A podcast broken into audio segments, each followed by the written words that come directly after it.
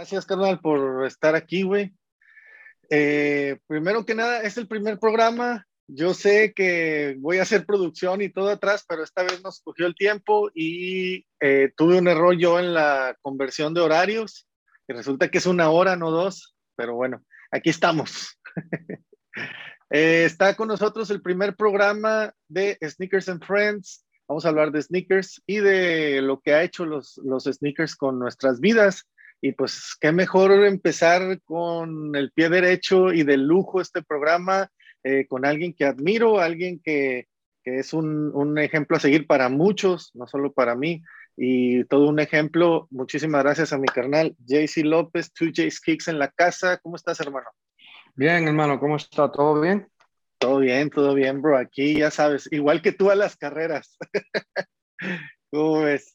Oye, bro, muchísimas gracias por estar aquí. Eh, es un programa que estoy tratando de empezar, o bueno, que voy a empezar con amigos y hablando de sneakers. Y pues vayamos directo al tema eh, que la gente quiere saber. Mucha gente obviamente ya te conoce. Eh, en resumen, ¿quién es JC López para los que están empezando a ver este video? Honestamente, nadie especial, alguien que pues, está enamorado con las tenis como los restos de los otros y, y you gracias a Dios sobre los últimos par de años ha tenido la oportunidad de hacer muchas cosas diferentes dentro de la cultura de tenis y revendedor de tenis. That's really it. Bueno, eh, eh, aquí vemos a mi hermanito diciendo un resumen, pero yo lo voy a ampliar un poquito más. Es el dueño de Urban Necessities es ahorita en la actualidad la mejor tienda de reventa que hay en el mundo. Eh, había hace años un furor muy fuerte por lo que era y es un icono de este mundo, Flight Club, pero ha perdido fuerza conforme ha pasado el tiempo, ha crecido mucho eh, la competencia y actualmente ahorita Urban Necessities es conocida por medio mundo. Me ha tocado gente que les digo, oye, ¿conoces este ¿Qué tiendas hay en Los Ángeles? No, pues que Cool Kicks o Fly Club o Cookies and Kicks y muchos de los chavos nuevos no los conocen. Dicen, no, no las he escuchado, no sé. Y les dices Urban Necessities y de volada, de que, ah, sí, la que está en Las Vegas. ¿Qué, qué, qué sientes al saber el, el, potencial que ha tenido la marca Urban Necessities, bro? Sabes, desde el principio yo pensé que íbamos a tener algo muy especial y que si Dios permitía, Um, que íbamos a poder crecer algo que, pues, que pueda hacer ruido en, la industria, ¿no? Y um, desde, el principio, para ver gente a México, de donde sea en el mundo, porque sí, eh, no lo sé cómo poner en palabras, man, like, o cuando alguien saca una foto y postea y están en el otro lado del mundo con la playera de uno o hablando, enseñando las tenis que compraron y poniéndole tag a mí o a la tienda, es, no es algo que yo uh, le puse mucho, like, thought to, no, no, no pensé, eso no fue la razón por cual abrimos la tienda, fue una necesidad. Um, y este, para verla donde está es, es demasiado de, like, it's crazy. Es un sueño hecho realidad. Qué chido, qué chido. Eh, eh, muchas de las cosas que ha hecho Urban Necessities cambiando el juego totalmente, de ver el, el mundo del resell, que ahorita creo que acá en México viene un poco atrasada toda esta tendencia eh, viene retrasada un par de años con Estados Unidos. Ahorita nosotros estamos en el punto donde los retailers o muchos de los retailers ven mal a los resellers. Estamos en ese proceso. Eh, eh, la única diferencia que yo veo o algo que se me hace a mí muy incoherente, que no tiene sentido, es ver a retailers, no sé qué opinas, acá en México hay retailers que, por ejemplo, entran a las rifas, la gente se saca el par y a la hora de ganar el par dicen eh, los ganadores, oye, yo me gané este par, lo doy mil pesos arriba del retail, ¿quién lo quiere? Y el retailer le cancela la venta al, ganador y le dice, tú eres un reseller, no te vamos a volver a vender y los bloquea. Eh, está muy peleado eso. Lo que se me hace muy sin sentido es que esos mismos retailers sigan a Sean Witherspoon, te sigan a ti, eh, te sigan a, Flight Club, sigan a tiendas de reventa, como que no tiene sentido. ¿Qué opinas tú de ese, de ese, de eso que estamos viviendo ahorita acá en México? Es muy común. Es, es el mismo, la misma forma que muchas de las tiendas aquí tratan a los revendedores aquí. Es, es la forma que todos empiezan mundialmente. Um, you know, a mí siempre me da risa un poco este, cómo los que están vendiendo el producto inicialmente están tan preocupados por lo que uno hace con el producto, ¿no? Um, si el cliente está uh, obeyendo las reglas que la tienda tiene para ese release, pues, ¿qué importa? Um, el revendedor uh, es alguien que ve la necesidad o que alguien quiera un producto y que ellos pueden ganar un dólar. Si ellos están obediendo las, las reglas, pues no deben, en mi opinión, no deben cancelar. Obviamente yo sé que maybe algunos de los que están viendo o escuchando um, van a decir, no, pero eres revendedor. Pues claro, vas a pensar así, pero la realidad es que si están tan molestos que alguien pueda ganar un dólar más que ellos, pues habla con Nike o con quien sea y ponlo para más. Like, you know, este, yo no le trato de dar mucha atención a las tiendas. Um, yo casi no sigo tiendas um, porque es, y casi no entro a las tiendas porque la primera, la primera idea que los, los clientes tienen es, ah, no, ahí va que este muchacho, este, a este le tienen que estar vendiendo todo por la puerta atrás, ¿no?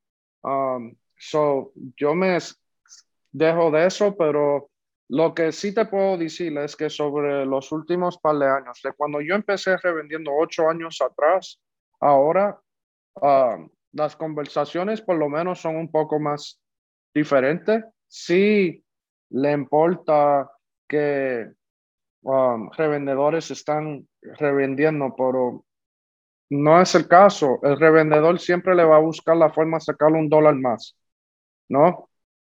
So, las tiendas necesitan esos clases de clientes porque son los más que gastan.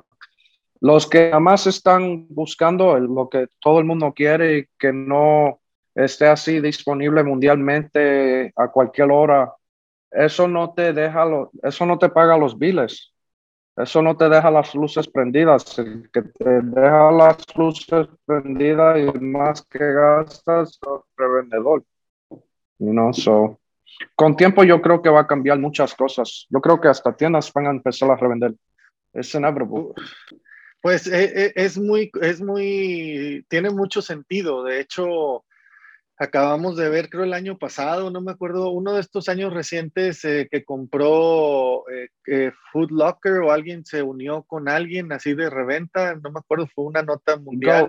Eh, con GOAT. Entonces, este, tiene sentido, tiene sentido, digo, de ganarse 100 dólares a ganarse 400, pues digo, eh, money talks. No, yo creo, yo creo que lo que va a pasar, en mi opinión, es que va a llegar el día que estas tiendas, maybe no este, una tienda como Lost, por ejemplo, pero una tienda como Foot Locker o Champs o JD Sports, yo creo que va a llegar el día que te vas a ganar una tenis, te van a decir, ok, ¿te quieres quedar con la tenis? ¿La quieres revender? ¿La quieres revender? Ok, la vamos a poner en, en, en esta marqueta para usted y, y, pues nosotros los quedamos con un porcentaje y el producto nunca sale de la tienda. ¿Me entiendes? Eso va a pasar, tiene que pasar, porque las, las marcas tienen que conseguir formas para verificar que el producto sea auténtico y que no estén las, las ¿sabes? Los, los, los que están haciendo las fecas no estén like getting over on people. Y este, también estas marketplaces, estas marcas y las tiendas que van a tener este marketplace, ven el dinero que tiendas y revendedores están ganando. Y pues hay, que, hay que seguir consiguiendo formas de generar dinero para dejar las luces prendidas y después también para proteger el producto. So, yo I know que alguna gente van a decir, no, este está loco, pero sí va a pasar. En mi opinión, eso pasa dentro de los próximos cinco años. Y lo que se le va a hacer mucho más difícil para el revendedor y, y todo eso, pero eso es parte del juego, ¿no? Lo, todo lo que ha pasado, le peleamos al principio, pero en la larga vemos que es, es un beneficio en la forma que está vendido. Es, es safer. Sí, no. Y, y, yo creo que, que, lo que lo que comentas, sí, sí, sí es cierto, va a pasar más de manera creo yo, visible, porque creo que ya está pasando. O sea, ya hay por debajo del agua este, eh, vendedores, retailers, que dicen llegaron 40 pares, cuando en realidad llegaron 80. Entonces esos otros 40 los meten a Goat o StockX o SneakerCon App, lo que sea, y no dicen, obviamente. Entonces, eh, nada les cuesta, porque a final de cuentas ese retailer ya pagó el, el, par, o sea, ya los pares son de él, entonces él sabrá qué hace con los pares. Si te dice que llegaron 80 o 40 o los que sean, al no, final tienes, la... tienes que ver también. Ajá, dime. Lo que los clientes, el que nada más está involucrado con tenis de vez en cuando, no el que vive tenis, el que cada pensamiento que tiene es de tenis o de revender o de ropa, lo que sea, el de vez en cuando, esa persona, ese cliente no entiende cómo los, las tiendas tienen que operar, ¿no? So, un ejemplo, escoge cualquier tienda, tienda que venda tenis que no es Full Locker. Nueve veces, nine out of ten times, cuando ellos ordenan tenis, ¿no? Un ejemplo, hoy yo posteé el City Market. No, el City Market, esa tenis la mayoría de esas tiendas que le toca son 12 pares, 24 pares. Milagro de Dios si llegas a 100 pares que te dan, ¿no? Pero para que te den esas tenis, tienes que comprar, you know, todas esas otras tenis que a nadie le importa. Y esas tenis, estás pagando el precio que tienes que pagar y después no las estás vendiendo porque nadie las quiere, solo las tienes que poner a oferta y después lo que estás la estás perdiendo, perdiendo dinero nada más para salirte de esas tenis para poder seguir ordenando las otras. So que cuando las otras te llegan, si te llegan 24 pares, ok, yo vendo estas dos, las puedo vender, las puedo revender en donde sea, con un revendedor o con una, una aplicación, la puedo revender y me puedo ganar 5, 6, 7 veces lo que es esa tenis, pues eso me ayuda a la renta, los empleados, la luz, el seguro, o le gustan a la gente. La, la, realidad es que es como ellos pagan los biles. So, you know, cuando yo empecé a revender, me molestaba mucho que salían las tenis por atrás. Pero ahora siendo dueño de un negocio también, lo entiendo más ahora que nunca, ¿no? So, um, va a llegar el momento que, que, tiene que pasar, porque es que si las, si las compañías empiezan a hacer más productos, nadie va, de los que todo el mundo quiere, nadie lo va a querer las tenis. La mayoría, más, la, la, mayoría más grande por cual queremos las tenis y pagamos lo que pagamos es porque sabemos que no están disponibles. So, si las haces disponibles, who cares? Sí, sí, lo, lo decía eh, este chavo que estaba, eh, uno de los creadores que ya no está de StockX, decía eso, el día que, que Nike quiera que se acabe la reventa o Adidas, lo que sea, nomás hagan más pares y se acaba.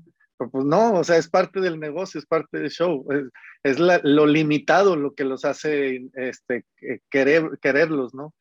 Este, hablando de eso, bro, de, de, la reventa y todo este relajo, dos notas muy fuertes que, que, causaron polémica en el mundo del streetwear, este, de los sneakers.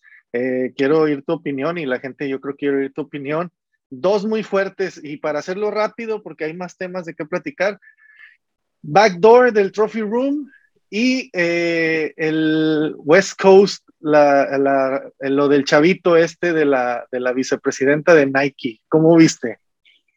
Ah, lo de Trophy Room, este, wow, man. Um, ahí el que revendió esas tenis ganó mucho dinero.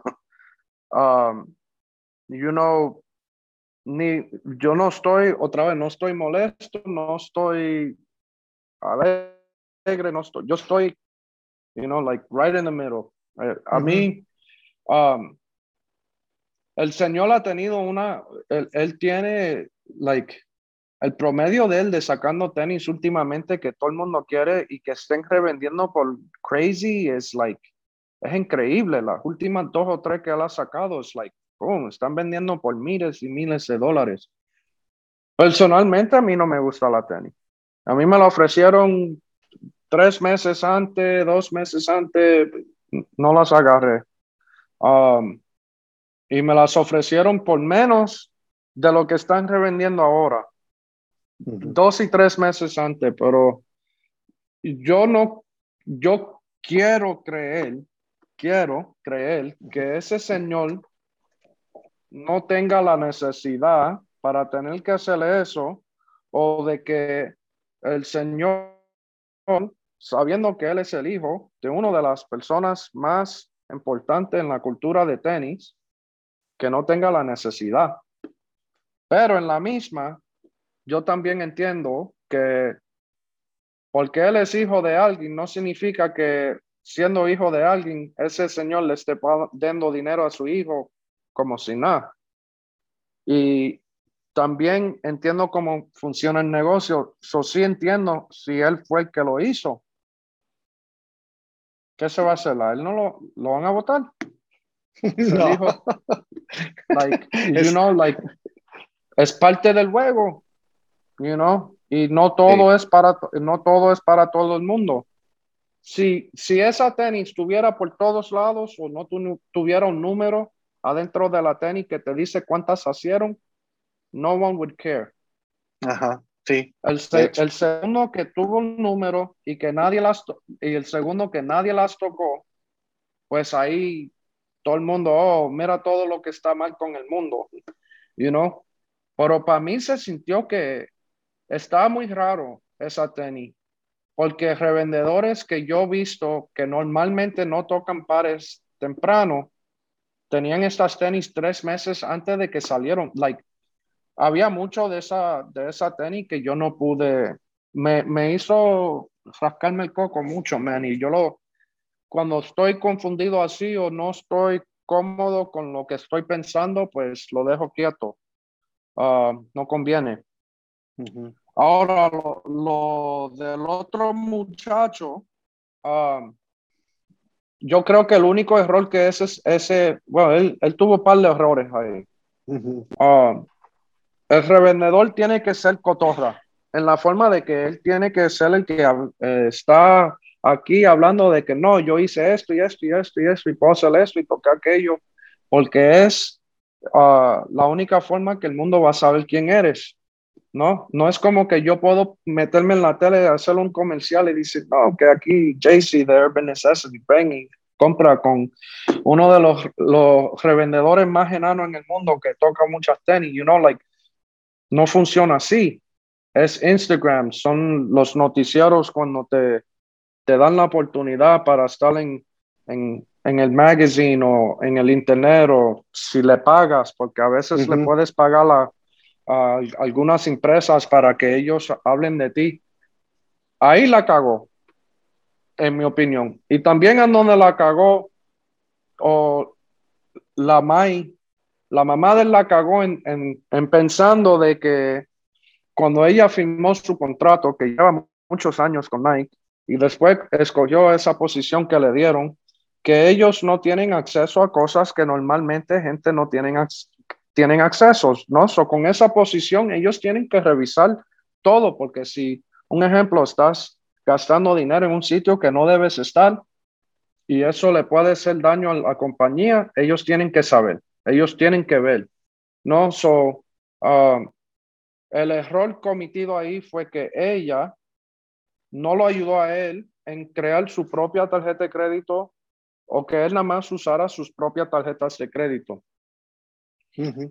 Yo creo que sí, él compró productos, lo más seguro, en, en, la tienda de empleados a descuento, pero tampoco no 100 miles de dólares.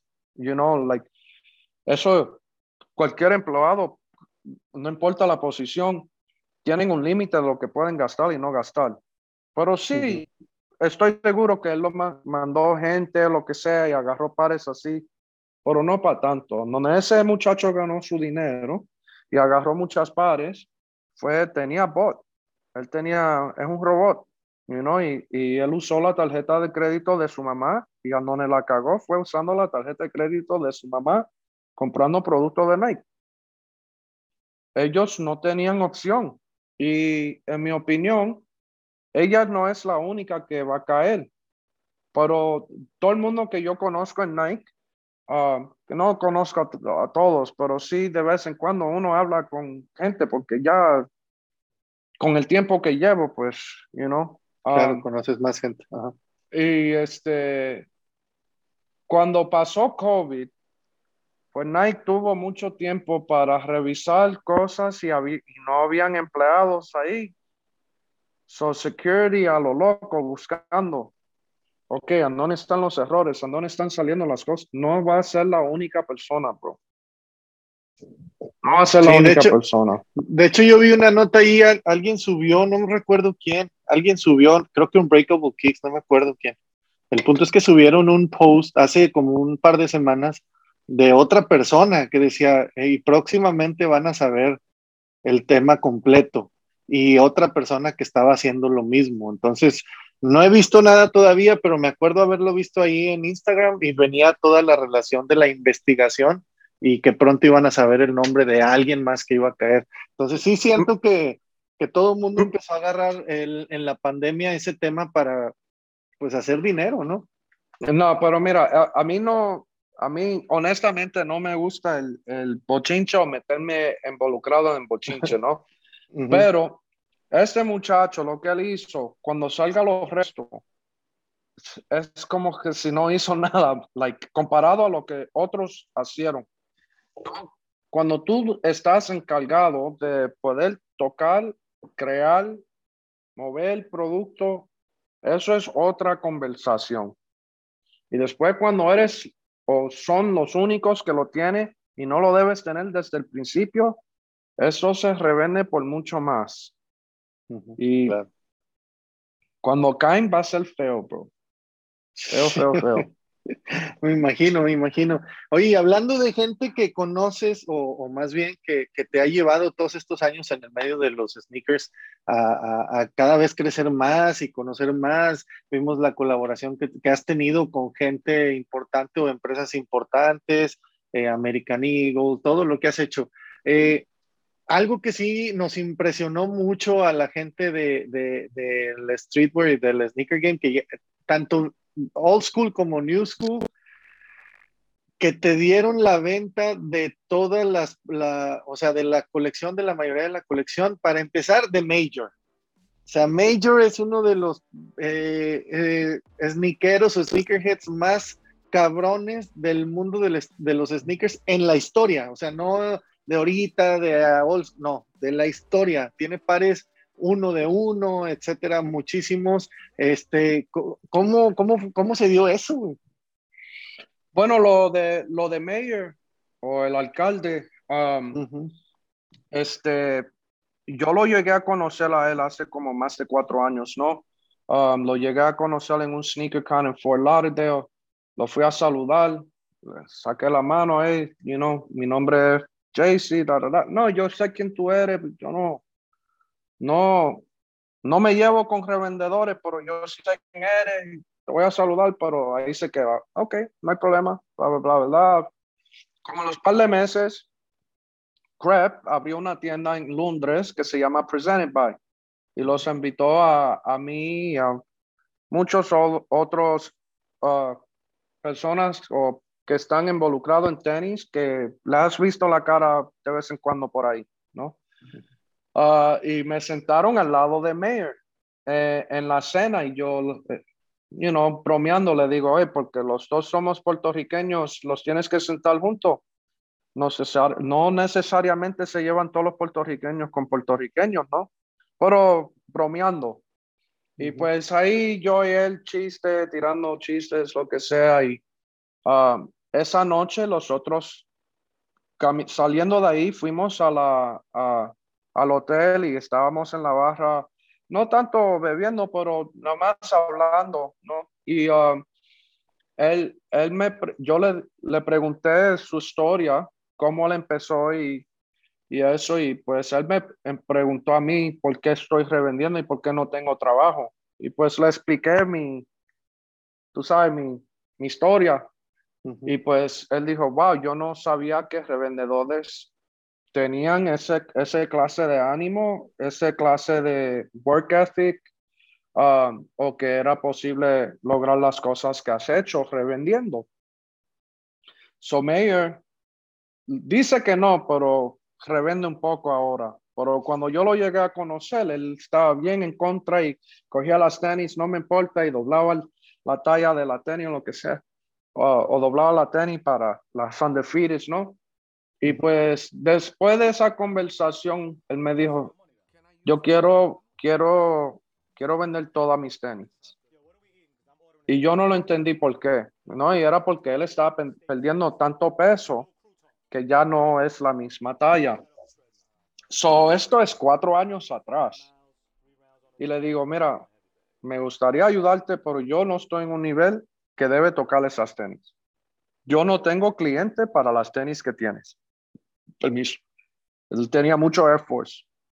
Y este, pues, yo llamé a Flight Club, hablé con los de Stadium, hablé con Sneaker. No, que esto tiene que ser un museo, que viaje por todo el mundo, el mundo tiene que ver esto, él tiene que decir la historia, él, like, él, es, muy, él es muy importante para tenis, él lleva más de 30 años y él, uh, lo que le doy crédito a él es que no se quedó pegado con, con la época de donde él empezó.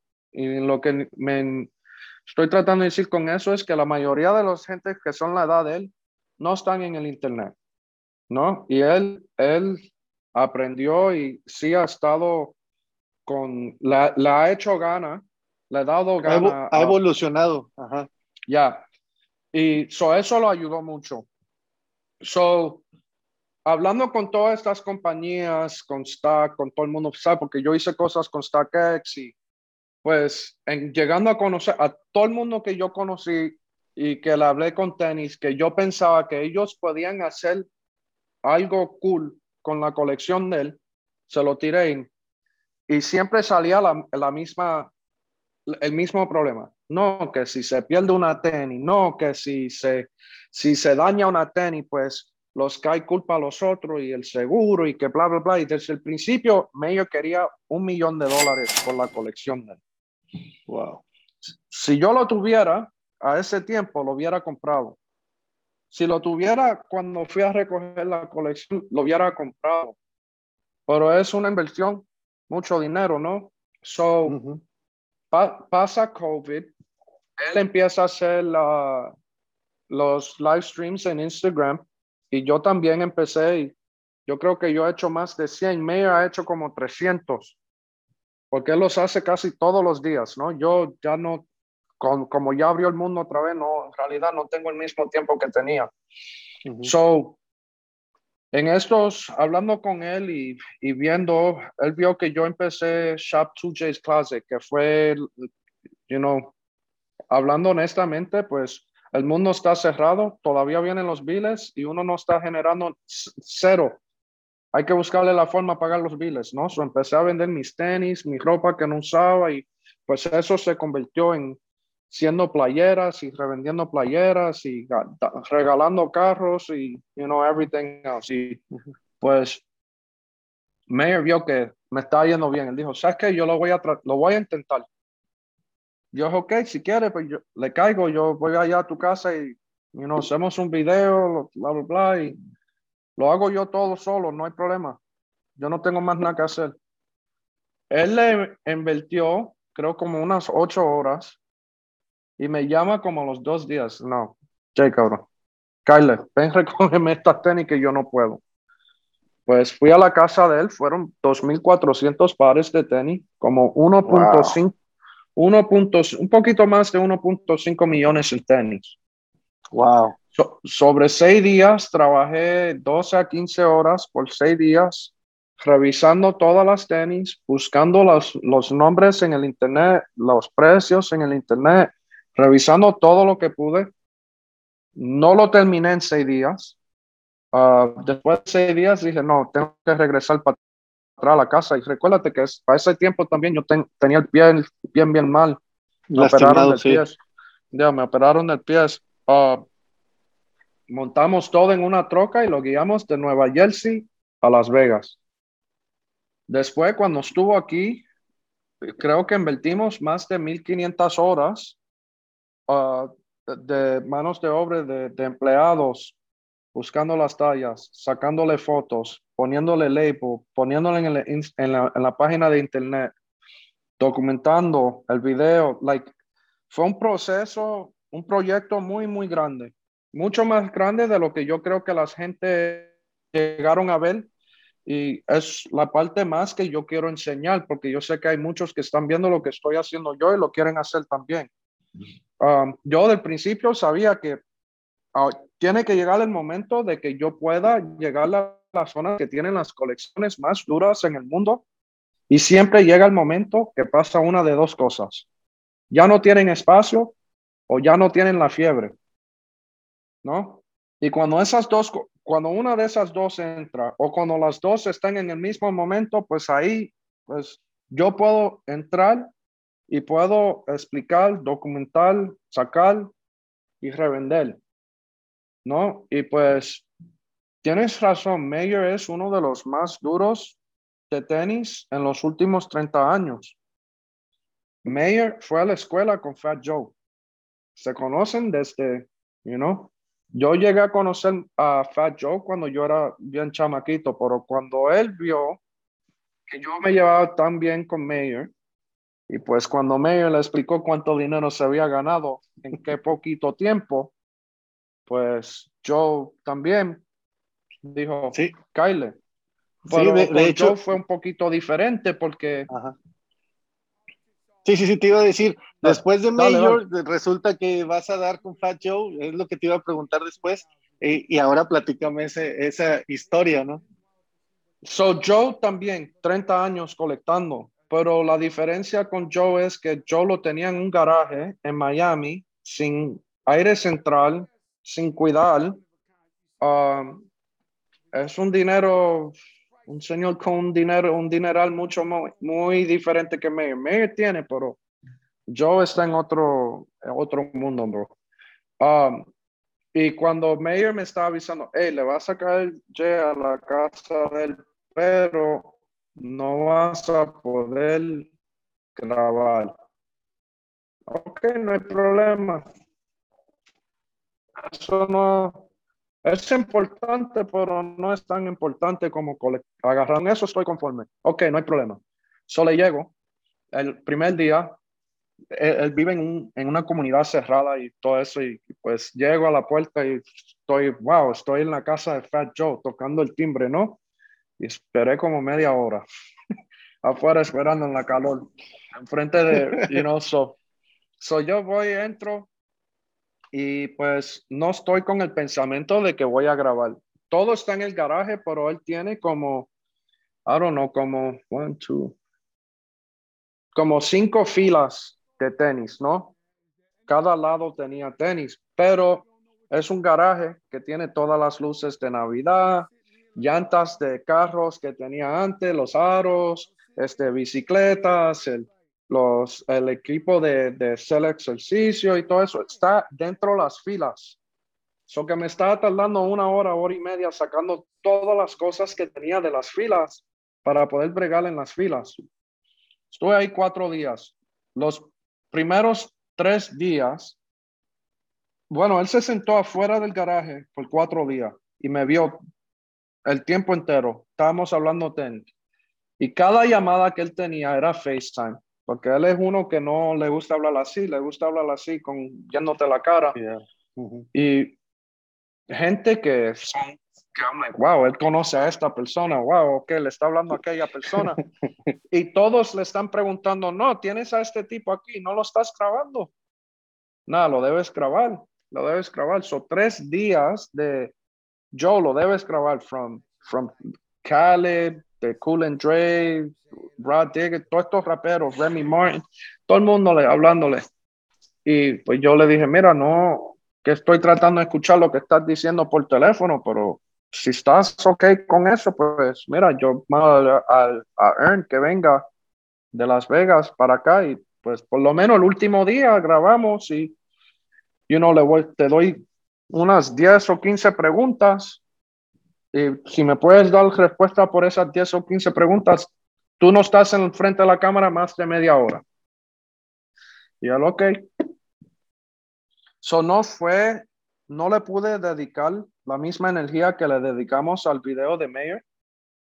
Pues y obviamente me gustaría haber hecho diferente, pero tampoco no puedo dar queja. Este señor me dio la oportunidad de estar en su casa cuatro días y se sentó ahí conmigo los cuatro días. Con Mayer, yo lo que tuve era maybe en seis días un total de una hora alrededor de él, porque él está tan ocupado corriendo y por Joe estaba ahí conmigo las, los cuatro días, bro. Y me ha llamado por lo menos unas cinco o seis veces por día por las últimas dos semanas. O sea, ha convertido como en un, like, es, es nada, ya, es increíble. Y ese video lleva una semana y tiene ya más de medio millón de, de vistas en YouTube. Y, y, está en paso para romper el récord para más vistas de un video de YouTube que yo he hecho. El, más, el video más grande que yo he hecho es el de Mayer en seis meses, porque ya llevamos seis meses que recogimos las tenis de él, 1.6 millones de vistas tiene ese video. Y el de Fat Joe entrando esta mañana tiene uh, ah, 5 mil, no, no, 500 mil. 530 mil vistas en una semana. So este le va a pasar, al paso que está yendo, le va a pasar rápido. Sí, sí, sí. Estamos, y, en mi opinión, esos dos son dos de los, cuando piensas eh, Air Force One y piensas la época de los noventas y los tempranos en los 2000, son ellos. El único otro que piensas de Nueva York es Clark Kent. Y si Dios permite, you know, yo he hablado con él un par de veces de maybe you know, entrar y agarrar un poquito o, todas o lo que él quiera. Y, yo creo que lo que va a pasar, sí se va a convertir, se ha convertido en, en, yo lo que le doy gracias a Dios es que sobre los últimos siete, ocho años que yo he revendido tenis, que yo he podido ser suficiente y de que yo he podido con mi negocio conducir negocio honestamente y que la gente confíe en mi, en, mi marca, que hey, ¿sabes qué? Si este viene y lo agarra, lo va a hacer él y lo va a hacer bien. Y me han a dar mi dinero. Y no, porque estamos hablando millones de dólares. No es como que si le estoy tirando 20 bolas a alguien y ya, you know? Sí, no, increíble, increíble.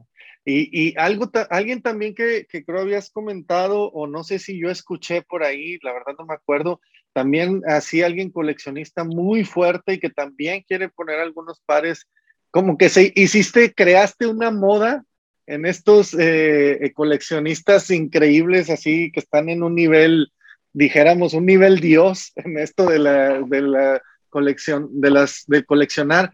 Eh, yo escuché por ahí también que a lo mejor Perfect Pair te quería dar algunas cosas, ¿no? Um, él está revendiendo muchas cosas. ¿no? Ah, yo personalmente no le he hablado en cinco o seis años de eso. Sí tengo mensajes que te puedo enseñar cinco o seis años atrás que él me dio un número para todo. Pero yo no estaba en, un, no estaba en una situación para justificar ese gasto. Cuando él está, no sé. Yo sé que él está revendiendo tenis él mismo. Lo que te voy a decir es que yo creo que sobre los últimos par de años, la gente me están haciendo caso en que mira, si quieres colectar tenis, si quieres agarrar las tenis que no ves todos los días, las tenis que tú dices, no, no hay forma que yo le gasto para agarrar esa tenis. Tienes que entender lo que, lo que tienes, lo tienes que revender para poder tocar el, el nivel siguiente, ¿no? Tiene que llegar el momento con tenis que dejas de pagar por las tenis con el dinero que tienes en el bolsillo y que estés usando el dinero que ya gastaste. Y tiene que, tiene que ver, ya, tiene que ver este ciclo, porque si no, nunca te vas a avanzar en, en la vida. Porque si estás corriendo atrás algo toda tu vida y estás invirtiendo cada dólar que te entre al bolsillo en esto, pues no vas a vivir una, una, una vida muy saludable, ¿no? So, y también, por más que uno tenga o no tenga, como muchos de estos collectors, coleccionistas, coleccionistas, ¿no? Ok, tienes un Clark Kent, 30 mil pares. Ok, tienes el espacio para 30 mil pares. Me imagino que si sacas 10 mil pares más, ¿qué vas a hacer? ¿Vas a abrir un local más grande o un, un, un warehouse más grande? ¿Cuánto más te va a costar eso? No conviene ya estás en un nivel que ya ni conviene, ni te las vas a poner, ni te, olvidas de lo que tienes, no la estás mirando, no tiene el mismo sabor. Eso ya no, ya no es mismo. Y si una persona como yo puedo venir y tienes hasta 200 pares y esas 200 pares pueden pagar por los próximos mil pares, ¿por qué no lo vas a hacer? Dime qué, qué, lo, qué es lo que es tan importante de esas 200 pares de que tu vida no, no existe sin, esas sin esos padres. No, el, el answer es, it's not worth it. y no, tienes. So, sobre los últimos par de años, yo creo que hay mucha gente que me han, han cogido ese mensaje y han dicho, sabes que tienes razón. You know, Mayer le revendí, me dio 2.400 pares los pares que yo le he vendido, le compró una casa nueva y como seis relojes nuevos. Y tú sabes que ese señor tiene un, él tiene un vicio ya, tiene un estilo de vida, otro, le compró carro a la hija, se compró un carro nuevo para él, like, con tenis. You know, Fat Joe está comprando una casa nueva. Él puso un chandelier que es más, más, más grande que mi, más alto que mi casa. You know, like, en la casa nueva, like, con tenis, you know, like, yo, yo no, no sé si Kenny me va a dar tenis, pero sí te voy a decir que hay muchos que le estoy hablando ahora que cuando, usted, cuando ustedes oigan quiénes son los que la agarré, van a decir, no, no, no lo creo, I can't believe it.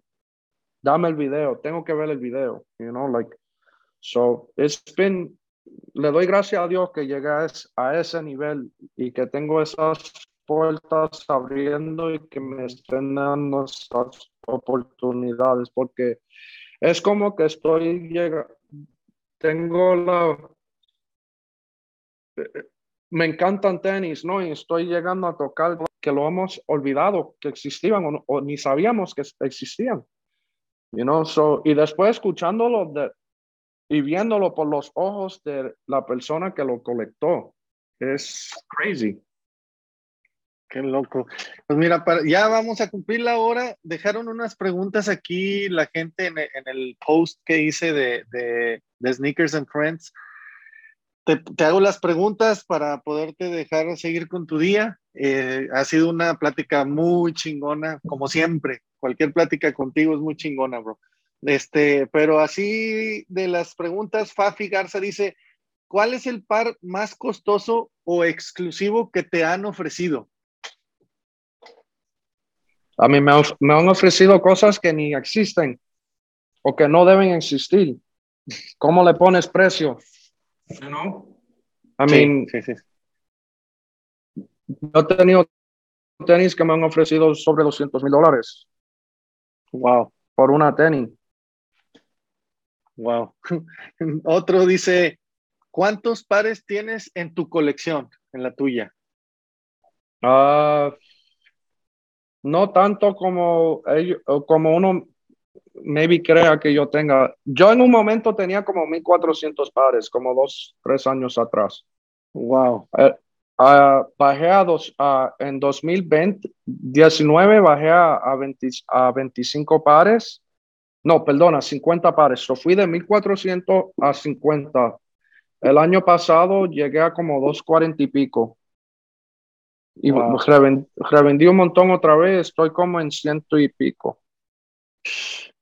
Wow. Yo, yo estuve igual, yo lo más que he llegado a tener son 144 pares, eso es lo más que he llegado.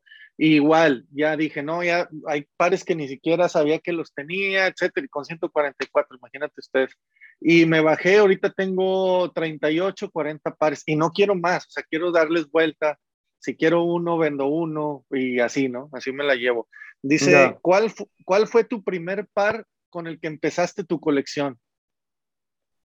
Um, wow. Mi primer par que empecé esta colección. That's tough porque honestamente no sé, no creo que ni la tengo. Um, uh -huh. Actually, no, la tengo todavía. Un, uh, es un Puma, un Discord. Uh, son uh -huh. color brown con, con como un cremita y tienen disco que los aprieta y los Puma ah, Discord. Ya, yeah, sí, pero sí, los sí, de Cork. Esa fue la primera tenis de, de, la colección que tengo al momento y no la he soltado porque es la tenis que yo me tenía puesto cuando yo estaba pintando las paredes la primera tienda. So, todavía tiene pintura de la primera tienda en, en, las tenis. Wow. Ese par va a valer mucho, bro. Mucho. Eh, digo, ya para ti lo vale, pero nah. para nosotros va a ser algo muy chido. Eh, dice, silueta favorita y por qué. Ah, uh, man. Uh, Air Max One siempre para mí ha sido mi silueta, silueta favorita porque la época y, y er, eran bien cómodos cuando era más joven. No me las pongo tanto ahora porque los pies los tengo ya destruidos y estoy viejo ya, pero Air Max One para mí es, es, es my favorite silhouette. Ok.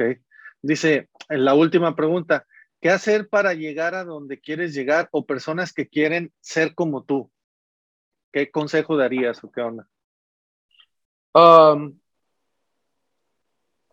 muchos sacrificios.